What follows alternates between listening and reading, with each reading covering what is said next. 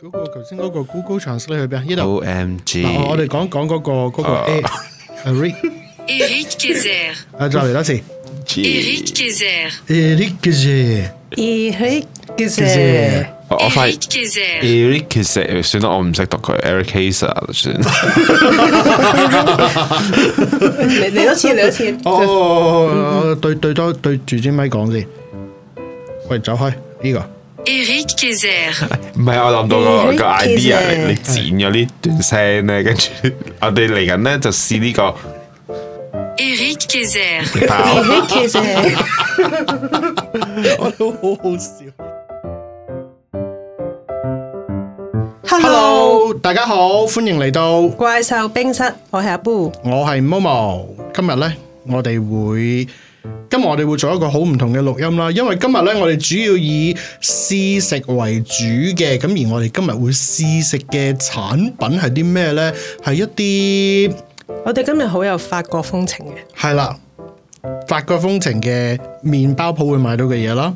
咁而呢一個就係鼎鼎大名嘅牛角包， croissant 死啦唔識讀啲。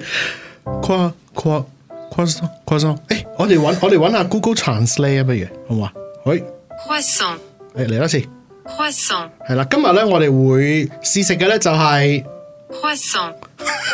係喺我哋面前就應該有，其實我哋今日搜羅咗好多牛角包啊！係啊我，哋買咗一共有九隻牛角包啊！係有咁九個 croissant， 咁呢九隻牛角包咧都大有來頭嘅，咁我哋將佢懶係分咗派別咁樣啦。咁就首先我哋有本土嘅麵包鋪啦，咁亦都有一啲喺日本過嚟或者台灣過嚟嘅麵包鋪嘅牛角包啦，同埋當然唔少得嘅就係由法國過嚟嘅法國牛角包啦。咁今日咧，我哋講講起牛角包咧，其實咧牛角包咧，阿 Boo 咧係有一啲好搞笑嘅事想同大家 分享。搞笑咧就唔係搞我笑覺得好，而係啊法國牛角包咧，自細咧我好細個去接觸嘅時候咧，local 香港嗰啲麵包鋪買嗰啲啦。係啊係啊因係啊，為覺得咧呢呢樣嘢咧係啲高級嘢嚟㗎，細個成日淨係得豬仔包啊、腸仔包呢啲食㗎嘛。係啊。咁但係咧，法國牛角包咧呢樣嘢，哇！就覺得好高級啦，咁咧就好記得咧有一次咧屋企咧阿媽咧買咗啲喺 local 嗰啲麵包鋪嘅啫，即係普通屋企屋村樓下啲麵包鋪咧買咗一個啊牛角包嘅，咁樣咧就俾我咧就禮拜六就去翻學做早餐嘅。佢好幸福，係啦，我覺得呢件事好隆重啊，因為咧其實我我小外翻下晝班嘅，咁但嗯係禮拜六咧就要上晝早起身啦，所以咧係有一個好即認真安排地咧，有埋早餐，有埋一個牛角包，我覺得哇嗰日好重要啊咁 樣有啦，冇親埋咖啡？細個未去到咖 啡住，咁樣就係啦，跟住發覺到禮拜五傍晚嘅時間咧，咦點解個牛角包唔見咗咧？好 咁跟住就問阿媽啦，阿媽我聽朝個早餐咧冇咗嘅，因為個牛角包我覺得好隆重啊，即係冇機會食噶嘛平時。哦跟住然後咧文極咧都話唔知喎、唔知喺邊喎。咁咧 然後咧我阿爸咧就冇出聲啦。咦？跟住大家喺度好忙碌揾個牛角包嘅時候咧，然後跟住咧，阿媽就問啦：阿爸，你個牛角包咧有冇見過？阿爸話：誒食咗啊。好點解好似小新啲情節咁？ 即係佢好唔願意承認呢樣嘢。哇！咁但係我細個覺得牛角包對我嚟講好重要啊，因為好難得有機會食噶。咁就發晒敏陣啦，發晒哇！我一定要有啊，一定要有啊。跟住咧，然後我阿爸就粒聲唔出，跟住換咗衫走咗出街。佢係咪嬲咗？跟住我阿媽就話：，哎，唔好嘈啦，即係禮拜六咁咪食其他嘢咯，做早餐咯。跟住我咁隔咗半個鐘頭，跟住我阿爸咧就稱咗一袋麵包翻一嚟。袋 幾多隻啊？有幾多隻？記唔記得幾跟多住？咧，原來我阿爸咧就走咗去超市場嚇買咗一一袋牛角包翻嚟。哇！超級市場有得賣牛角包係啦，嘅，以前犀利好耐之前喎係係啦，有一啲誒、呃有牌子嘅啦，即係誒嗯唔唔係話啲咩出名牌子，不過係超市場你知買到嗰啲都係一啲誒誒麵包廠做嗰啲嘛嚇啊嚇，咁咧都係港式嘅，嘉頓嗰啲啦，係啦，咁啊咪買咗嗰一袋有六隻 咯好，犀利嘅。咁就跟住就好多牛咁角包你。咁咁咁，你心情有冇好翻啲哇！先？開心 翻晒， 正啊！我我其實喺香港細個係冇食過牛角包，因為可能係我屋企附近啲嗰啲鋪頭、嗰啲麵包鋪咧都冇賣牛角包嘅，即係都係真係賣傳統嗰啲咩腸仔包嗰啲。我記得好似曾經有一集我有提過，唔知出咗街未？誒、我係好中意食腸仔包嘅咯。咁所以我係誒比較少食一我都好啲中甜意食包嗰噶，啲，即係好食啊嗯細㗎個呢個小學生咧，誒豬仔包啊、腸仔包啊，大人我就覺得係菠蘿包同雞尾包咯。係啊係啊係啊係啊係啊，咁咁但係但係我間我嗰間就係冇牛角包呢樣嘢，所以我係未接觸過牛角包嘅，即係 un until 即係直至到去到美國咯，去到美國就會成日接觸到牛角包啦，因為係佢哋早餐嗰陣時嗰啲咖啡店咧，多數都係賣呢一類型嘅包嘅，咁樣咁所以牛角包就係去到美國先開始接觸咯。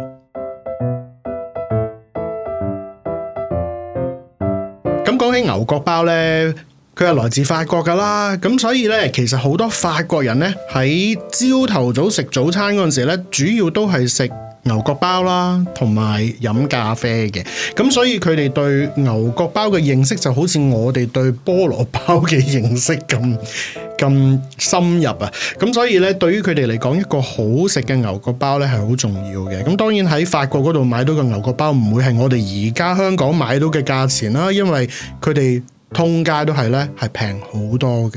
咁而你幻想一下，如果我哋去法國嗰邊求其走入一間鋪頭食個牛角包呢，嗰、個嗰、個經歷應該會同我哋求其走入一間香港嘅麵包鋪食菠蘿包係差唔多咯。其實我就嗯好耐之前咧去歐洲旅行咧，有去過法國嘅。咁當年咧，我都有誒食、過牛角包。嗯不過嗰陣咧，其實我未認即係好認識牛角包嘅。總之我就知道，哇！去到法國咧，一定要試啲誒法包啊咁樣，係啊總係啊之法式嗰啲啦。咁我就走去啲鋪頭買，咁佢佢真係好好多款嘅咯。係啦，我喺法國旅行嘅時候咧，都有誒、我住嗰間酒店咧，對面街咧已經有個賣麵包嘅鋪頭噶好啦。正啊，係啊，咁咧我就嗰陣住，其實住咗差唔多一個星期啦。嗯咁、我每朝咧都會誒、去嗰個麵包鋪嗰度就去買麵包咯。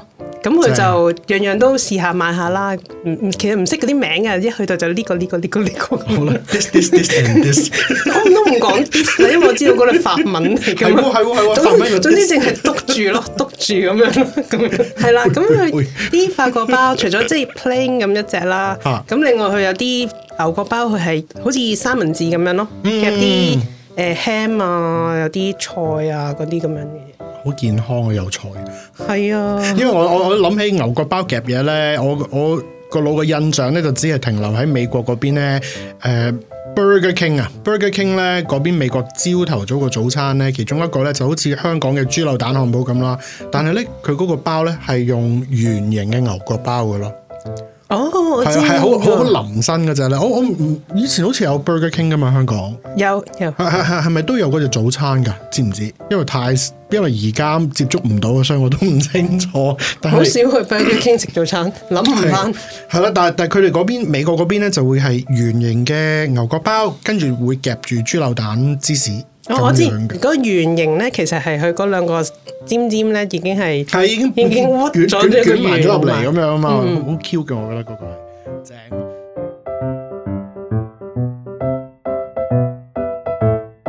好，咁我哋今日咧事不宜遲啦，我哋即刻進入呢一個試食嘅階段啦。咁咧喺試食嗰方面咧，其實喺牛角包點講咧？我再嚟多次，聽到肚餓聲嘅突然間。係我發出啊！頭 先我 feel 到自己發出咗一 股嘅聲因為你已經急不及待要食牛角包。咁我咁講到牛角包嘅好食同唔好食呢，咁當然有一啲元素大家可以參考下噶啦，包括係例如話佢個面脆唔脆啦，咁佢嘅牛油味香唔香啦，如果搣開裏邊嗰陣時，佢嘅氣孔平唔平均啦，大唔大粒啦，細唔細粒啦，會唔會係有啲帶甜嘅呢？食唔食到麵粉味呢？甚至乎有一啲牛角包可能會有一陣好香嘅芝士味都唔出奇嘅。咁我哋今日咧試食呢九隻牛角包咧，都會講下到底食落去有啲咩感覺嘅。咁我哋而家咧將會有三款唔同嘅牛角包嘅，分別來自本土派嘅 本土麵包鋪嘅。咁我哋呢個本土麵包鋪嘅代表咧係有大班啦、海絲啦同埋蛋撻王嘅。咁而海外亞洲區嘅話咧，我哋咧就有 A1 啦、Yamasaki 啦，同埋八月堂嘅。咁而去到原裝法國過嚟嘅咧，我哋就有 Big House 啦、Eric、Eric，不如啊我我叫我叫 Google，我叫 Google，我叫 Google 幫手先。 Eric Kaiser. 好，再嚟多次。 Eric Kaiser. 咁而最後一個呢，就係、喺 K 十一下邊被譽為係全港最好食嘅牛角包，咁佢呢，就係 Gontran Cherrier. 係啦觀塘 Sherry， Gontran Cherrier. 係啦唔好讀錯人哋個名，太搞笑啦！咁而我哋今日呢個試食嘅環節裏邊呢，亦都請咗一位喺澳門過嚟嘅嘉賓嘅， 咁呢位嘉賓呢，就叫 Darren 啊，大家歡迎佢先。唉 Hello， Darren 大家好，我今日嚟做試食員嘅，係啦，遲啲咧就會有一個 Darren 嘅訪問出現㗎啦。咁不過今日咧，純粹係幫我哋幫手，我哋試食睇睇嗰個味道啊，各樣咁樣嘅。咁我哋開始啦，好唔好啊？好啊，我哋由港式嘅開始先，好啊，港式開始先由啦。海絲開始。好，等我揾翻個海絲出嚟先，我相信係就我哦面係前呢呢一一個座。嗯係啦，呢個比較長條型啲嘅。咁呢個咧就係海絲啦。咁我哋不如搣佢搣出嚟食啊！好啊，好啊，喺我哋一人揸一邊咁搣咗佢啦。係啊，我哋。 扯不啊，可扯大纜啊，冇牛 角包哎呀扯碌咗啦大已經纜。誒，Darren 你又扯大纜， 好大嚿，我哋要食九隻牛 角包。係啊，好犀利啊！嗱，咁首先我哋搣出嚟嗰下咧，都都都感覺到有啲鬆軟嘅。等我，誒、哎有紙巾呢度有紙巾，哎誒好，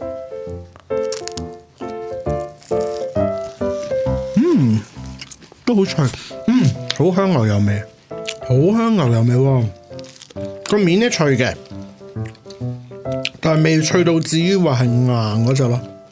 我有啲 surprise 咧，佢仲有啲脆嘅喺度。係，咁同埋咧係，哇！嗰只牛油味濃到咧，我哋一路喺度錄緊啲 ASMR，你係咪啃親啊？OK，你個樣好似啃親咁。咦，Darren，你覺得點樣啊？好食。冇錯，呢、個世界淨係分，淨係有三樣嘢嘅啫，好食、唔好食同埋未食過。補充翻一句啊，因為咧呢個係今日咧第一啖擺落口嘅嘢，其所實以係特我哋別早好食。餐嚟 嘅，所以係早餐嚟嘅。我哋真係好傳統啊，用食牛角包做早餐。好啊，我哋我哋搣埋佢。嗱，呢、一個呢、個海絲嘅牛角包咧，通常牛角包咧，因為佢係有塊面團咧壓平佢，跟住。切三角形跟住捲噶嘛，咁你通常咧都會有一個尖釘釘嘅，咁而呃誒呢一個海絲呢個尖釘釘咧係喺個包底嘅，比較特別，因為因為傳統嘅牛角包個尖喺哦個釘應該喺個面面嘅啱啱去到個掂住嗰個底部咁樣嘅，咁我哋搣埋呢個食埋佢先啦。我相信誒、呃海絲嘅麵包師傅係 唔會 佢反傳統啫，冇咩嘅。唔會諗到個哚要擺邊。我覺得海絲呢個呢，比我想象中呢，我諗住係會有啲豬油味嘅，重啲嘅，嗯冇錯但係冇錯有啲誒、呃 surprise 咯，係啦嗯，咁我哋食完海鮮，我哋食邊個好咧？大班嗯啦。我哋食大班。其好實咁大班麵包鋪都唔係咁咁容易遇到嘅，哦係咩？我諗睇區分咯，應該。嗱，首先我哋望到佢咧，好大隻呢個喎、呢只應該係九隻裏邊最大隻嗰只咯，即係好飽肚咁嘅款啦。咁誒，而佢個尖端係喺出邊嘅我，喺我上見到邊呢嘅，其實佢好 symmetric 喎，好好好好對稱喎，對稱到好似假嘅咁喎。哦，嚟啦，我哋同埋佢同法國呢只有啲似，係啊，佢嗰、個即係捲法嗰、個同埋個層數嗰度都有啲似。好啦，呢、一個搣出嚟咧，我就發現裏邊咧啲料咧都幾足料喎，因為都幾實丁丁啊其實喎。扯出嚟嗰下咧嗯啊嗯，feel 到佢好軟身喎。啊，但係呢個咧個牛油味係冇海絲咁勁，冇啊，嗯，冇乜牛油味，有鹹味，有鹹味啊，同埋咧我咬落去咧佢扁咗，有少少嗯多氣孔啊，我覺得。係呢個冇咁重牛油味。嗯，個皮咧又唔係話真係好脆，我覺得有啲韌，嗯，同埋佢有一陣好獨特嘅味道，窿咗嘅麵包味 道，好特別。嗱，我哋望翻個個窿嘅中間咧，你會見到咧，佢中間係好大個窿，跟住側邊呢度咧個近住個面嗰啲咧就會實翻啲嘅。其實中間個窿係因為頭先扯走咗出嚟，哦，都有可能，係啦。佢呢個比較實丁丁啲，比較足料啲啊。呢個幾多錢啊？呢個記唔記得？呢個係十二蚊，十二蚊，咁佢係值十二蚊嘅呢個，我覺得。我哋使唔使食晒成個？啊因為好多個，我哋一 陣平均每人好擔塞心三個包落去，係啊，咁早餐你咁上下噶啦。或者我意思話咁，我哋可以即係誒食其他咁樣，最後你先食埋意思即佢。係想留堂嗯類似，嘅食飽咗咧？唔係唔係，你去到最後少咗口咧，味你就會覺得爆到太膩，你又冇嗰種嗰 taste 嘅感覺。嗯，好啦，我哋下一個食嘅呢，就係、蛋撻王啦。蛋撻王一揸上手呢，我覺得好輕身，而個面呢係勁脆咯，哦，好脆喎！係咯吹到一揸落去就已嗯經散散緊。開咁樣喎。嗯其實但偷雲買呢個牛角包嘅過程咧，係一個偶遇嚟嘅。嗯哼，啱啱路過見到蛋撻王，同埋冇蛋諗過佢係買牛角包嘅。我我我淨係覺得佢係食蛋蛋撻撻咯。哇，佢粉碎喎、喂，哇，佢粉碎喎、完全。呢個冇辦法係徒手食，一定要有要有隻碟。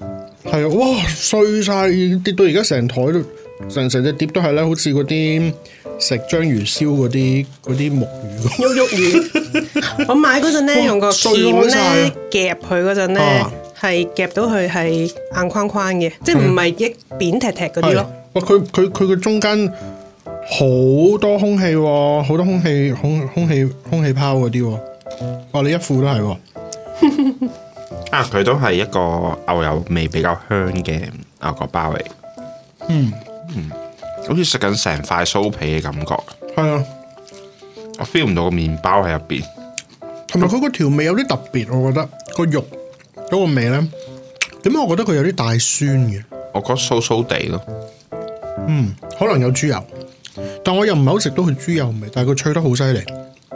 通常咧啲蛋撻嗰啲咧要脆咧，就係、因為好似食豬油薯片咁啊係咯，嗦嗦聲嘅，你你可唔可以 ASMR 佢？嗯，嗯，真係好脆喎，我相信應該係豬油啊，即豬油啊係如果佢呢個脆嘅效果係豬油做出嚟，係，個脆有啲過分。我覺得唔似食牛角包， 好似食緊食嗰個蛋撻皮咁樣，同埋佢個牛油味咧，食落去係冇咗嘅喎，聞先聞到嘅啫喎。嗯嗯成 身都係。唔緊要，一陣間我哋吸 塵，我哋吸咗塵先。好啦，咁我哋咧港式嘅代表咧就食過啦，試過啦。有咧冇話呢三款？阿 Darren，你中意邊個多啲咧？啊我諗我最中意一開頭嗰一款，海絲，因為食落去係脆啦，然後食到麵包肉啦，然後又食到麵包香咯。係啊，好香嗰個真係，海絲真係我非常之 good 嗰咦，咁個，性價比好高喎！係 咪啊？海絲嗰個幾佢只係八蚊錢啊？咋八八蚊咋？哇，OK 喎，海絲呢個真係得 喎。但係我覺得論特殊咧，就係、我哋最後食嗰、個，蛋撻王真係都幾特殊， 好特殊呢個真係，最後嗰包 好有風味。好啦，咁我哋跟住咧就會試食咧亞洲區噶啦，咁咧主要都係來自日本同埋台灣嘅。咁我哋首先咧試食嘅第一個咧，會係你想 A one 先定 Yamasaki 先啊？ Yamasaki 先，好，咁我哋試試定 Yamasaki。我覺得 Yamasaki 係咁多隻牛角包裏面最肉酸，我唔係知咩點解個樣好肉酸。佢個樣有啲似隻蟹啊好似隻好似隻佢軟個殼色蟹咁咧樣。誒唔吸引咯，佢個亞色好式，牙色喎，嗯，係啦，同埋捲咗出嚟之後咧，同佢埋嗰望落去啲咧覺得佢似腍咗咯，係啦唔，似嗰啲脆嗰啲面係。啦，捲啊得有啲有啲肉酸，冇乜冇乜層次咁樣啦。不過是但啦，我哋試一試啊。嗯，哇，好韌喎，好韌下喎，個質地個質地幾好，咦，咁睇下係咪牛角包不可以貌相先？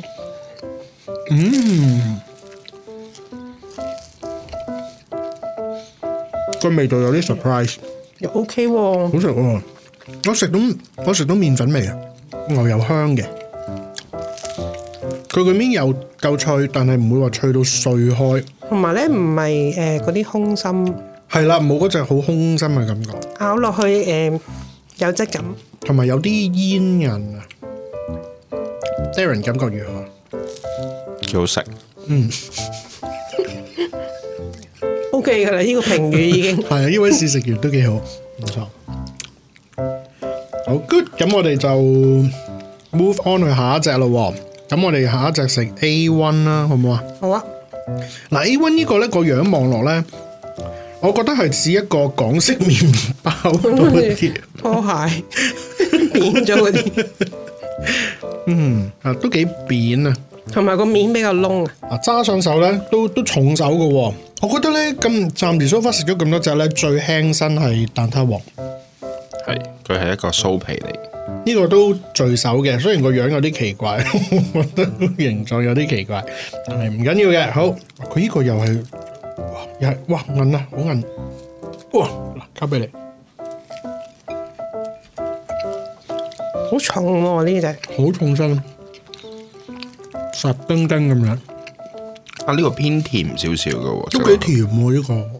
好似係第一個係食到有甜味嘅牛角包嚟。嗯佢個麵包咧就係嗰啲 Danish 嗰種質地，佢好重油啊！我隻手已經油立立晒啦，已經。但唔夠脆，同埋咧又冧冧咗啲，佢咪佢似港式嘅牛角包，係咯，係咯，係咯。所以我佢個樣都有啲似港式啊。隻樣衰啲。點解 Yamasaki 反而會係似港式嘅？唔係啊，呢、個 A one 啊。哦，A one A one A one OK。其實 Yamasaki 先係有 surprise 啊哦，surprise 我哋係地好 Yamasaki 啊，啊，係。點解 A one 會反而似翻香港式嘅咧？真係奇怪。好甜口咯，唔覺得自己似食呢個牛角包。嗯，跟住嚟緊呢個應該會再甜啲添。我哋跟住下一隻試嘅就係台灣，台灣噶嘛係嘛？嗯，八月堂。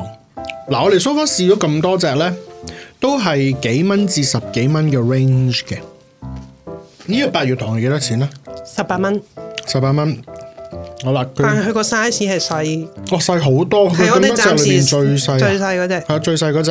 佢睇落去似甜品咯，係啦，嗱，佢呢個咧係好似個面有層糖糖霜咁樣嘅喎，我覺得哇好脆啊，係啊你搣都有嗰個脆嘅聲，係啊，嗯，啲氣孔都幾大，呢、個真係似甜品，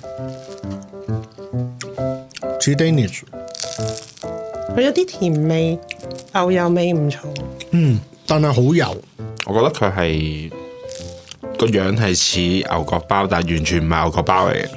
係啦，咁咁喺呢三隻裏邊，第一隻嘅 Yamasaki 啦，第二隻 A One 啦，同埋第三隻嘅八月堂，邊一隻最好食咧？我覺得係 Yamasaki 我都係 咁話，第一隻 Yamasaki。咁咁即係咧，我哋呢兩個 category 咧，海獅同 Yamasaki 咧都贏出咗嘅。咁而我哋最後咧試食嘅咧就係、法國過嚟噶啦。咁咧，我哋分別咧就係有頭先我唔讀啦， 我已經讀錯啲名啊。Eric Kaiser、Eric Kaiser 啦，好唔好啊？Eric Kaiser，咁亦都有 Bakehouse 啦，同埋有官官湯 s h e r r y 幾十一啦， 十一嗰只啦。咁我哋首先食咗只阿 Eric 嗰只先好唔好啊？Eric 嗰只咧個樣唔知係咪我摘扁咗佢咧，佢個樣好似好唔傳統咁樣啊，好扁啊。但唔係喎，佢係一個菱形嚟嘅喎，其實佢本身都好大塊，其實我覺得我我覺得應該係我壓扁咗佢咯。係啦，咁好得意地咧，就係佢呢一隻咧嗰個牛角包個尖端味咧，係又係攝咗喺底嘅喎。好啦，咁我哋而家咧搣開佢試下先。哇，完全個質地係唔同嘅，同其他嗰啲，大家試下。好鬆啊！哇，好鬆，好好好有質感啊！係韌咯，你會 feel 到佢真係韌啦，同埋咧你拉出嚟之後咧，嗰、個牛角包咧係真係一片片嘅啲肉，同埋你見到啲氣孔都幾平均同埋幾大個咯。哇，食落去係唔同嘅兩個兩個，同之前嗰啲完全兩回事嚟嘅。係啊，誒唔講嘢食嘢，嗯，好香啊，好食。佢唔係嗰啲好韌嗰啲咯，食落去係好易咬斷啦。嗰啲麵粉味同埋牛油味係唔同咯，即係啊係唔會油冧冧咁樣。係啦，佢呢個係乾身嘅喎，佢一啲都唔有乾身嘅喎。呢個似唔似係法國食嘅牛角包啊？其實我唔記得咗，但係唔好理啦。總之而家食落質質地係質地好食啦，味道好食啦，聞落又香啦。佢個面亦都亦都脆得嚟話，唔唔會脆到好似蛋撻王嗰個咁樣啦。嗯，係啦，佢都會一一片片一一一塊塊咁甩出嚟嘅，咁但係就唔係話粉碎嗰只咯。哇！真係 compare 翻蛋撻王嗰只碟，你睇下粉碎。啊好啦。跟住咧，我哋就食呢個比較喺香港比較出名同埋多人追捧嘅 Big House。咁佢用嘅用嘅 base 咧，其實係用酸種去做嘅。咁酸種即係 sourdough 啦，sourdough 包嘅特色咧，通常都係比較煙韌啲。咁所以我會 expect 咧，Big House 呢一個牛角包咧係煙韌啲嘅。咁而見到佢嗰、個。而 overall 個形狀咧都係比較高身啲，捲得比較比較圓筒形啲嘅，好挺咯，我見到好挺身啊！好啦，咁我哋而家試一試 Big House 個先。係啦，通常食牛角包咧，我都多數都係由個尾度搣佢出嚟咁樣食。哇，好韌喎、哦！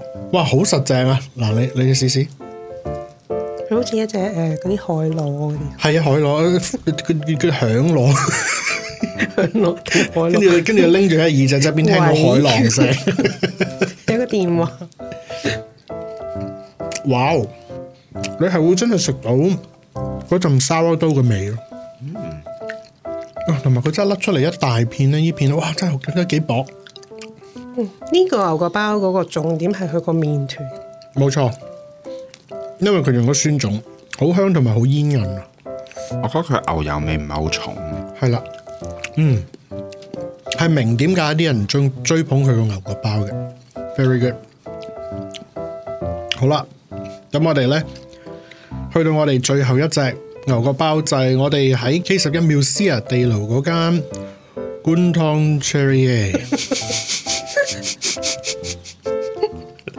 官堂。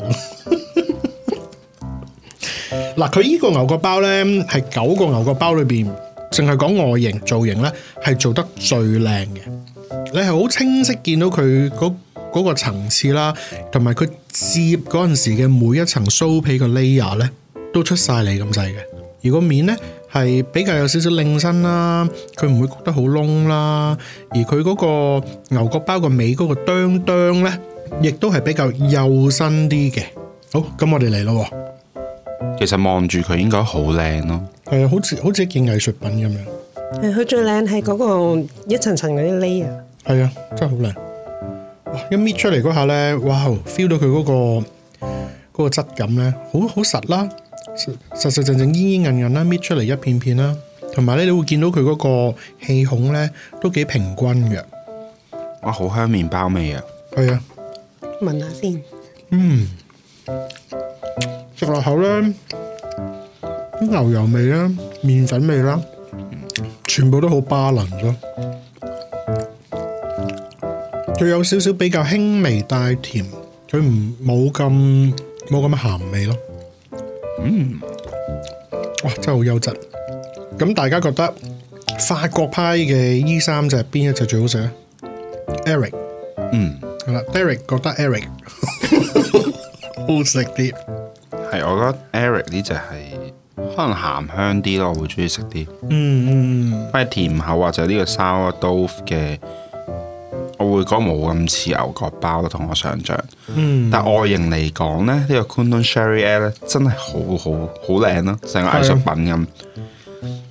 而官湯 Sherry 咧，亦都係九隻裏邊最貴嗰隻嚟嘅。官湯 Sherry 咧係廿六蚊一隻，咁 Eric 嗰只啦，Eric Eric Hazer 啦，同埋 Big House 咧都係二十蚊一隻嘅。咁我又想講翻，如果八月堂咁細隻，又咁唔似牛角包都十八嘅話咧，我會俾二十蚊咯，我會俾二十蚊去食翻即係法國啲嗰啲咯。嗯，係啊我覺得八月堂都係似甜品多啲。咁你咧，阿 Boo，你覺得邊一隻今日有啲選擇困難症啊，係咪啊？係啦，因為今日阿 Eric 咧好進取，因係啊，Eric 係真係 OK 嘅今日，為佢诶、誒有嗰個一層層嗰啲皮嗰啲脆嗰嗯嗯嗯啲，同埋佢嗰個甜啊鹹啊嗰個就啱啱好咯。嗯 K 十一嗰只诶，誒我覺得甜咗啲。嗯同埋佢其實嗱，佢啲誒面團咧係好充足嘅，但係嗯但係有啲飽咗啲咯，我覺得。我諗官湯 Sherry 會做得比較好過 Eric 嘅咧，會係佢個面，我覺得佢個面咧 hold 到個形狀多啲啊。Eric 嗰只咧會只係偏淋身嘅嘅面咯，係啦，但係 Eric 咩啊 K 十一一隻咧，你係好明顯見到佢咧係可以一片片咁樣甩出嚟，同埋咧佢個形狀係 hold 得好啲咯，會比較酥皮啲咯。但係如果講味道嘅話，Eric 係贏咗嘅。咁我哋 wrap up 未？ rap 啊，等先等先，點樣咧？我我真係覺得海絲好好食啊！我自己想分享俾 你聽。我啊其實 OK 嘅喎，即係以八蚊嚟 講，即係八蚊嘅質素其實係拍得住 Eric 嘅二十個。海海絲係呢個香港嘅 Eric，係 咪？香港之光，佢真係好好食喎，我覺得佢。真係好食啊！嗱，我哋今日就食咗九隻啦，但係我相信咧外邊都仲有好多好多不同不同麵包鋪出嘅牛角包嘅。咁當然冇可能我哋乜都食晒啦。咁所以咧，如果大家咧有一啲你哋覺得好食嘅牛角包嘅話咧，記得留言俾我哋。介紹翻咯喎，咁同時咧記得撳埋個鐘仔，同埋 subscribe 埋我哋個 channel，咁樣咧就可以聽到多啲我哋未來嘅集數噶啦。嗱，咁我哋去要 wrap up 噶啦，我哋食咗九隻牛角包，阿 Boo，你覺得最好食係邊一隻？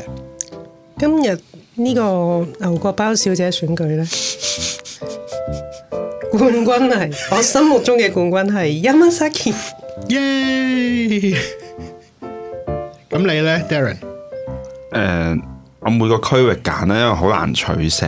我可能我誒、我最中意食嘅本土嘅牛角包係海絲啦。嗯，法國代表咧就係、呢個嗯 Eric 嘅。嗯嗯咁咧，但係因為我好中意食甜品嘅，所以我都會揀八月 糖。 ，OK。 呢個係亞洲代表。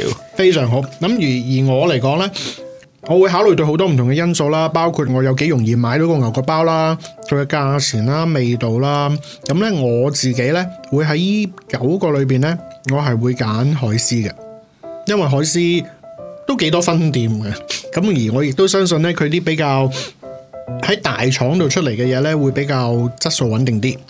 味道又好食，八蚊一個啫喎，我可以食三個喎。同埋我 size 又唔細喎。係 OK 嘅，我覺得非常之好。嗱嗱咁樣啦，有邊個令你覺得你食過一次之後，未必真係會再食咧？八月堂， 我覺得係八月堂，我係蛋撻王。係咩？咁蛋撻王都都渣渣地嘅，真係。唔係我唔覺得係食緊個麵包，我似食緊一塊誒、呃牛角包型嘅酥皮， 係裏邊硬係爭嗰啲餡。